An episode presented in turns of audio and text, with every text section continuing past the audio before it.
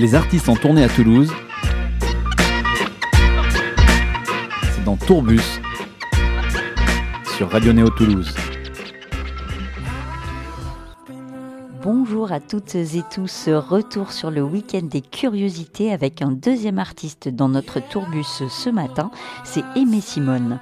Vous connaissez certainement son morceau Shining Light, c'est tout de suite pour vous sur Radio Néo.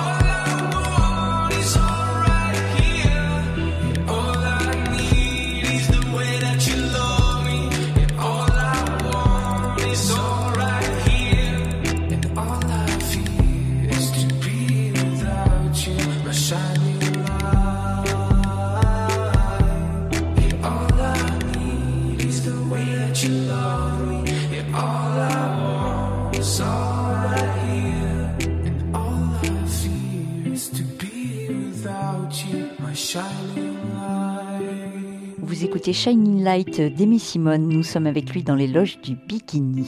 Bonjour Aimé. Bonjour. Bienvenue au week-end des curiosités au Bikini à Toulouse. Bienvenue à moi, merci.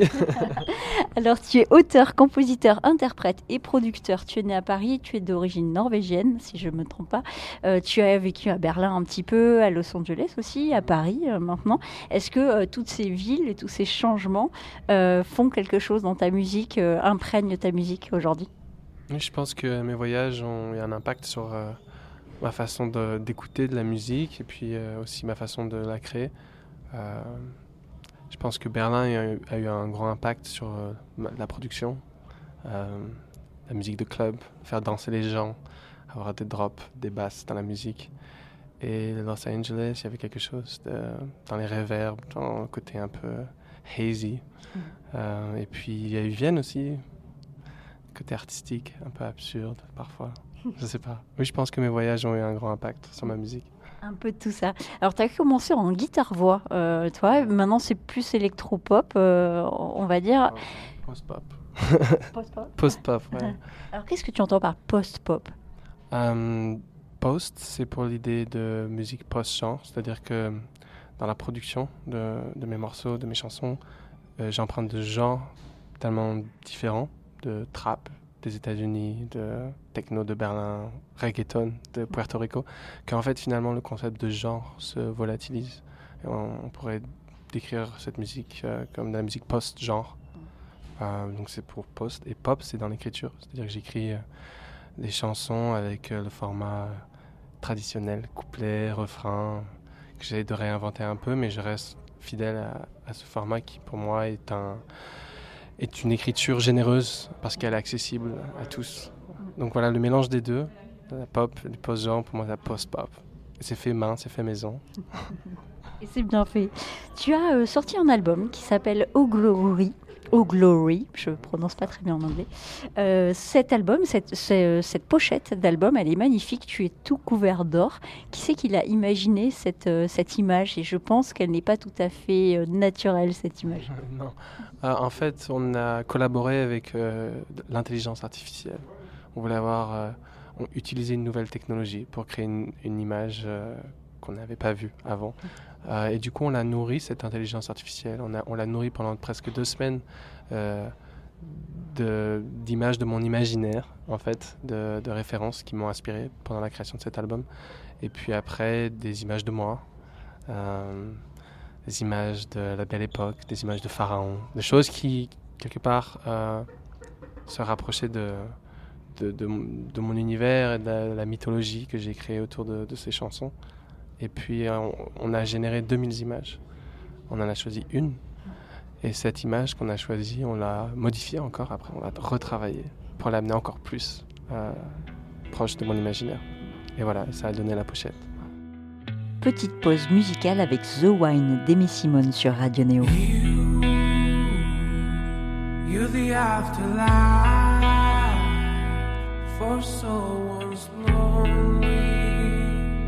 You're the eternal.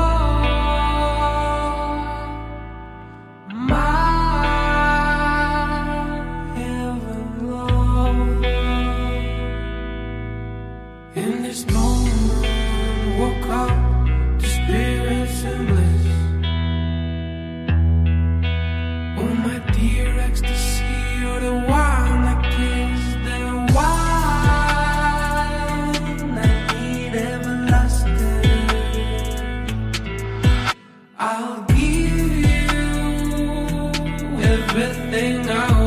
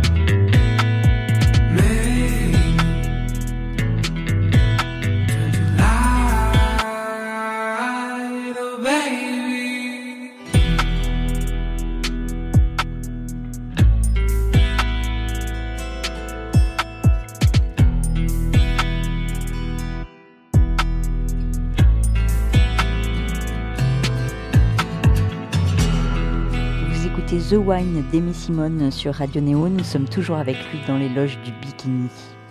Alors toi, tu travailles l'image, tu travailles aussi euh, le look, c'est très important euh, pour toi. t'es- tu es vraiment atypique. Euh, Est-ce que ça fait partie du show, euh, le look aussi sur scène pour toi? Je pense que ça fait essentiellement partie d'une expression personnelle et sincère. L'idée de ne de, pas tomber dans, dans le moule quelque part, de juste s'écouter, quitte à être un peu ridicule ou jugé. En fait, euh, moi, c'est c'est pas quelque chose que je travaille vraiment consciemment. Je fonctionne vraiment euh, par instinct et euh, ça donne mon look. il y en a qui l'aiment, il y en a qui l'aiment pas. Voilà. Oui, bon, on va pas débattre de, de ça. Euh, tu as un timbre de voix sur notamment un morceau euh, Life in this Pain. Euh, au début de ce morceau, euh, tu m'as fait penser, ta voix m'a fait penser et ton timbre m'a fait penser à Oscar and the Wolf. Une collaboration envisageable avec un mec comme Oscar and the Wolf? Je connais pas du tout Oscar. Ah, tu connais pas Non, désolé. je connais pas. Non, bah dommage alors, tant pis, bah, tu feras pas de collaboration avec lui. Mais je t'encourage, mais je t'encourage à écouter, c'est c'est vraiment un chouette univers. En tout cas, que moi que j'aime, euh, que, que moi j'aime. Pour travailler euh, les sons, tu travailles avec quelqu'un que tu connais très très bien. Ouais. Hein, c'est quand même ton amour. ouais. Est-ce que c'est toujours euh, facile de travailler avec son amour? Est-ce qu'il n'y a que des avantages? Bah, je sais pas. C'est un choix. C'est ça s'est fait. C'est tellement naturel pour nous qu'on on, y- on le l'intellectualise pas trop. Euh, c'est surtout un plaisir, c'est un bonheur. On- Depuis qu'on s'est rencontrés, la première chose qu'on a faite ensemble, c'était de, de créer euh, des paroles, de la musique, des univers, des tatouages, des coupes de cheveux. on fait ça depuis qu'on se connaît en fait. Donc, euh, et parfois c'est ce qu'il y a de, bien et, et en même temps de difficile, c'est qu'on est extrêmement honnête et sincère l'un envers l'autre. Et parfois, la vérité blesse. Mais au moins, on est. Je pense que c'est une façon d'évoluer qui est très efficace. Le fait de faire confiance à quelqu'un et d'être aussi proche euh, de quelqu'un. C'est sûr que nous, notre musique, euh, elle est, sa force, c'est son intimité. Et je crois que c'est aussi ce qui, quelque part, touche les gens qui nous écoutent. Alors on parle un peu euh, d'amour, hein, la- l'amour de ta vie. Euh, tu as mis euh, l'amour en scène et en musique avec Shining Light. C'est ce morceau qui t'a fait connaître vraiment du grand public. Ce morceau, c'est comme un- en fait comme un hymne. Et ça m'a fait penser un petit peu à hum, un hymne que tu as repris au Festival de Cannes euh, il y a quelques jours, euh, qui est Over the Rainbow, qui a tourné, tourné et retourné. Et c'est un petit peu euh, un, hymne du même acabit, je trouve. Ce Over the Rainbow à Cannes il y a quelques jours, c'est une belle expérience? Ouais, c'était une expérience assez unique aussi. Surtout que je l'ai fait très rapidement, j'avais pas beaucoup de temps pour le préparer et puis j'ai fait le choix de reproduire le morceau, c'est-à-dire en termes de production, le réarranger complètement à ma façon. Et ça, c'était un challenge avec le temps imparti que j'avais. Euh, mais effectivement, j'aime, je suis toujours touché par ce type de mélodie qui traverse le temps, qui touche quasiment tout le monde, en tout cas leur âme. et euh, la simplicité aussi de ces, de ces chansons. Je trouve que c'est d'une force incroyable. Oui, parce que c'est extrêmement simple, c'est toujours la même rengaine en fait. Qui... c'est- C'est hallucinant. Oui, il y a une sorte de répétition, il y a quelque chose comme un mantra, Mm. quelque chose qu'on se répète, pri- comme une prière, ou je sais pas. Je suis pas quelqu'un de religieux du tout, mais euh, c'est vrai que ces chansons, pour moi, ont une dimension spirituelle. Dans euh, ton album à toi, parce que revenons à ton album, tu euh, parles aussi de paternité. Qu'est-ce que ça a changé pour toi de devenir papa? Euh, ça m'a changé moi, tout simplement, euh, énormément. Ça a été euh, la plus grosse claque de ma vie.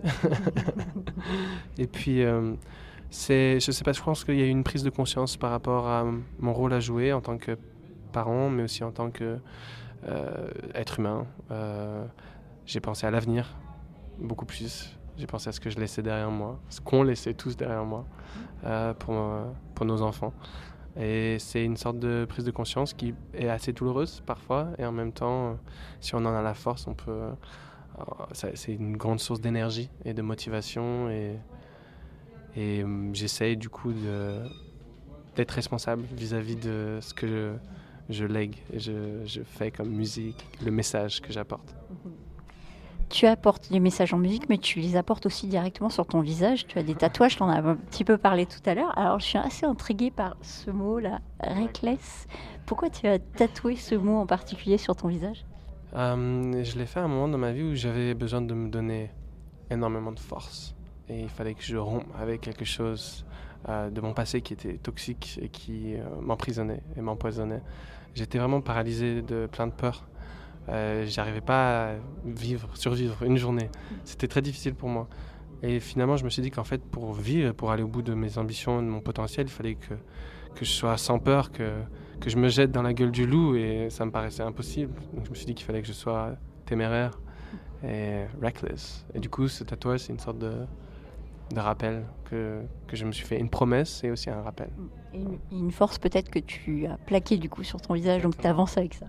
Et aussi, je trouve que euh, ça, ça a filtré beaucoup de choses dans ma vie. Ça m'a permis, de, comme je disais, de couper des choses dont je voulais pas faire partie, comme le mannequinat. En tant que mannequin, je voulais plus euh, un certain regard que les gens portaient sur moi. Euh, mais aussi des gens qui sont un- très intolérants vis-à-vis de l'apparence physique des gens. Euh, parce qu'un tatouage sur le visage, tout le monde ne tolère pas. Et des gens qui jugent. Maintenant, ça va de mieux en mieux, mais au début, les gens jugeaient énormément. Et, je- et du coup, j'aimais bien ce- cette idée de filtre. Mm. Les gens, ça, il y aurait peut-être moins de monde qui m'approcherait, mais au moins, il y aurait une sorte de qualité plus que de quantité. Ce serait les meilleurs. Euh, le groupe ukrainien euh, Two Are a remixé un morceau, euh, un, un de tes morceaux, euh, pas de cet album mais, mais d'avant, qui s'appelle In This Dark Time. Qu'est-ce qui t'a séduit dans la reprise qu'ils ont fait, le remix qu'ils ont fait? En fait, In This Dark Time, c'est un morceau qui, c'est le premier morceau qui a eu un écho, une résonance avec des gens et c'était assez surprenant. Un beau jour, je recevais euh, des centaines de stories sur Instagram où je voyais des foules de centaines de personnes qui chantaient mes paroles mot pour mot en Ukraine et je comprenais pas ce qui se passait. Et en fait, c'est qu'il y avait des DJ ukrainiens qui avaient trouvé ce morceau et qui l'avaient joué euh, quasiment toute leur soirée à Odessa et à Kiev. Et ça avait fait effet boule de neige là-bas. Et, euh, en fait, il y a eu plein de remixes.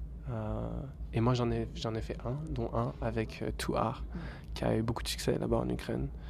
C'était assez incroyable et euh, pour eux, ça a été un peu leur anthème euh, de l'été 2020. Euh, et encore aujourd'hui, avec la guerre qu'il y a là-bas, c'est un morceau qui résonne. C'est assez émouvant. Mm. Donc voilà, donc Touar, on a fait une version géniale que j'adore. J'ai essayé de, faire venir ce duo à Paris, mais c'était compliqué. Ils ne pouvaient pas à cause des passes et tout ça. ils n'ont pas réussi. Une prochaine fois. Peut-être bientôt. On en profite pour écouter ce morceau In This Dark Time d'Amy Simone remixé par Two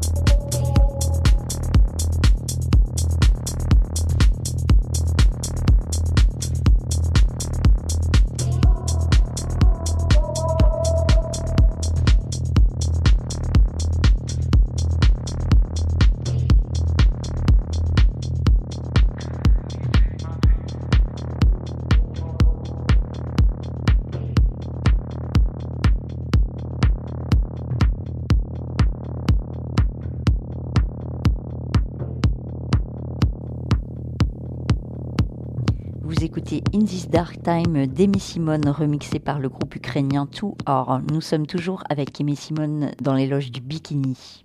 C'est dingue euh, le pouvoir de la musique quand même, parce que là, euh, ton morceau ne t'appartient plus, euh, limite. Ouais, c'est dingue que la musique puisse traverser les frontières aussi facilement aujourd'hui, grâce à l'Internet, mais surtout grâce à la musique en elle-même.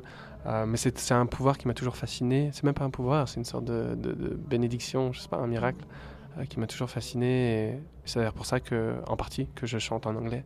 C'est que il y a encore plus de frontières qui peuvent être euh, traversées. Ça, c'est vrai. Enfin, euh, après, il y a plein de gens qui comprennent pas, euh, en France, qui comprennent pas les mots anglais, mais font, ils cherchent un petit peu. Ouais, ça va, ça va. Les gens, les gens apprennent l'anglais, ça y est, de plus en plus. Les nouvelles générations comprennent avec toutes les séries qu'ils regardent sur Netflix et autres.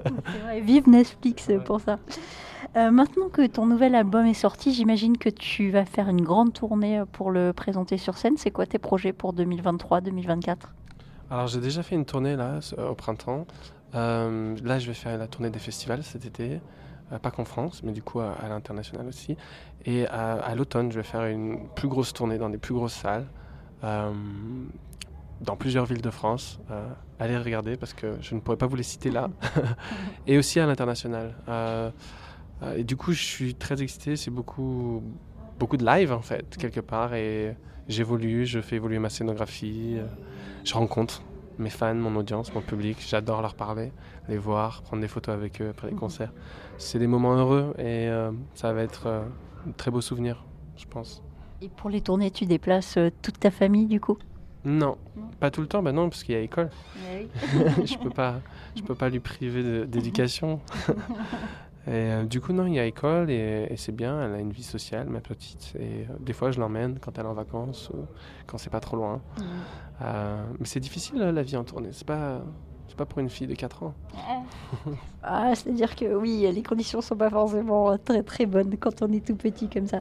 Quel est le truc le plus fou qu'on t'ait demandé en tant qu'artiste?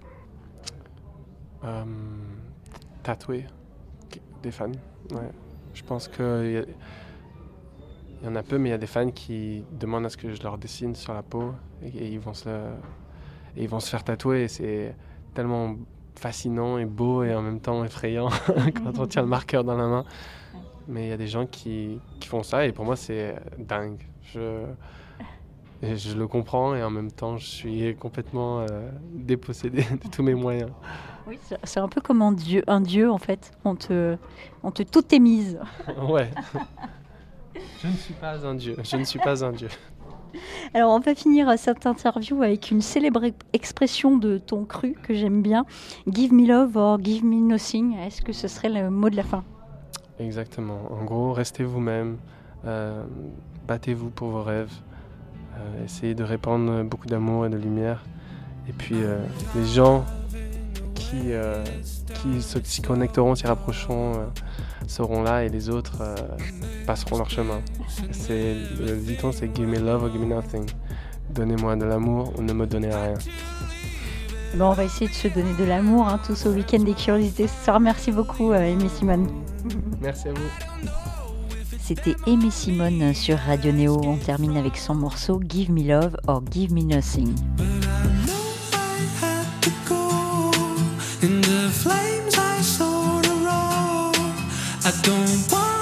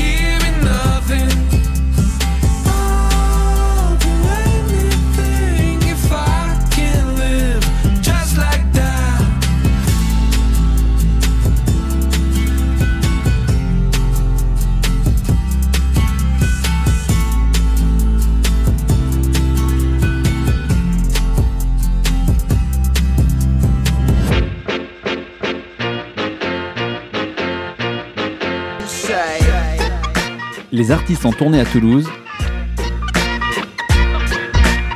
C'est dans Tourbus sur Radio Néo Toulouse.